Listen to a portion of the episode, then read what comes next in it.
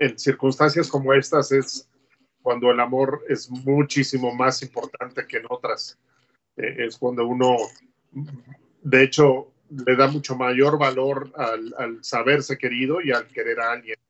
Mucha de la gente que está sufriendo en este momento es precisamente por la ausencia de los seres amados o, por no sentir que, es amado lo suficiente. Entonces, por supuesto que podemos hablar del amor en estos tiempos. Esta es una situación que es absolutamente inédita en muchos sentidos, entre ellos lo emocional. Es una prueba para muchas familias, para muchas parejas, el permanecer juntos tanto tiempo en medio de una situación que genera mucho miedo, mucha ansiedad.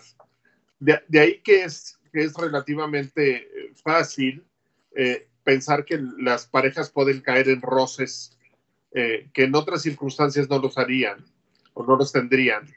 Eh, y en el que inclusive se planteen el hecho de haber elegido bien a su pareja, porque, porque de pronto no, no sienten que las cosas funcionen bien.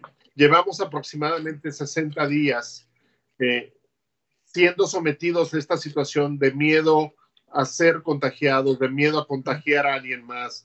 Y a esto se le suma el miedo a la situación económica o a la inseguridad, más los miedos que traíamos antes. Y a eso además se le junta eh, la situación de estrés que, esta situación genera en la vivencia cotidiana. Por ejemplo, lo, las, las personas que están en riesgo de perder su empleo, por ejemplo, que tienen esta, esta, esta fantasía angustiosa de a ver en qué momento eh, eso me puede ocurrir. Y entonces es una combinación como muy difícil de, de, de, lidiar con ella. Y claro que la emoción más común es la de miedo. Hay una terapeuta de pareja muy, muy famosa que se llama Esther Perel. Ella lo que dice es que el amor no es un sentimiento, sino un verbo. ¿A qué se refiere? Que este es el mejor momento para la expresión del amor hacia el otro. Eh, el, el, amor que solamente se piensa o se siente, pero que no se traduce en hechos concretos, es un amor que es, que es estéril. Eh, y en ese sentido, eh, entendiendo que tanto ella como yo estamos en una situación emocionalmente difícil, algo muy importante que hay que entender es que este no es el momento para resolver problemas estructurales de la relación. Una estrategia muy concreta es sentarnos a hablar de qué temas no vamos a hablar, por ejemplo, ¿no? Entonces, hacerle una tregua a esos, a esos temas, porque no los vamos a resolver en este momento y lo único que hacen es aumentar la tensión. Eh, ¿Qué otra cosa podemos hacer? Darle un espacio específico a nuestra relación de pareja. ¿Eso qué significa? Tener todos los días un espacio solo para nosotros, aunque sea una hora o, o, o un par de horas, para usarlo en cosas que tengan que ver nosotros, en las que estemos bien, nos sintamos bien. Muchas parejas lo están haciendo de manera instintiva, o sea, tienen eh, espacio para hacer ejercicio juntos, algunos tienen espacios para ver una serie, como dedicarle una vez a la semana un espacio, digamos, un poquito como más romántico, más sofisticado, más íntimo. Es decir, aunque no puedas salir de tu casa, sí puedes organizar una cena eh, en la que solamente estén tú y, tú y tu, esposa o tu pareja.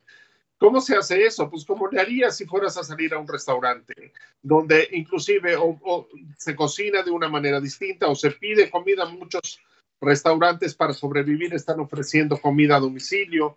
Eh, eh, el, arreglarse como, como si te arreglarías para salir, o sea, de manera que, que, tengamos la sensación que estamos tú y yo solos. Y aunque parezca que estamos actuando en una película, en realidad en el momento que estén juntos, eh, en, este, en este escenario diferente se van a sentir mucho mejor. Así como tú estás viendo cosas en tu pareja que no te gustan, ella también está viendo cosas en ti que no le gustan. Entonces, ¿cómo es que quiero que vea lo mejor de mí? Pues yo hacer el mejor esfuerzo para ser la mejor persona que yo puedo ser, aún en, estas circunstancias tan difíciles. Por eso un, un, un, valor fundamental aquí es la tolerancia y la compasión. Es decir, entiendo que puede estar haciendo su mejor esfuerzo, pero le cuesta mucho trabajo. Otra cosa es la comunicación abierta y eficiente.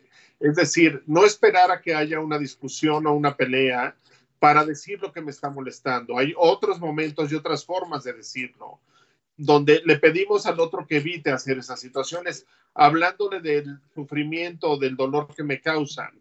Insisto, no como reclamación, no como exigencia, sino como una petición que se hace. Si ambos logran tener esa, ese proceso de comunicación, que es tan sencillo como sentarse una hora o media hora a escribir las cosas que no me están gustando, pero también las cosas que me están gustando, porque, porque no todo es blanco o negro, Mau. Es decir, hay, también parejas que están descubriendo partes como muy solidarias o muy tiernas o muy lindas o muy apoyadoras de la pareja y que no lo decimos tampoco. Y no hay nada mejor para, para mantener una conducta que una retroalimentación positiva. Si yo doy las gracias por lo que está haciendo el otro, si, si yo señalo eh, que, que eso que estás haciendo me está ayudando en este momento, todos queremos llevarnos bien.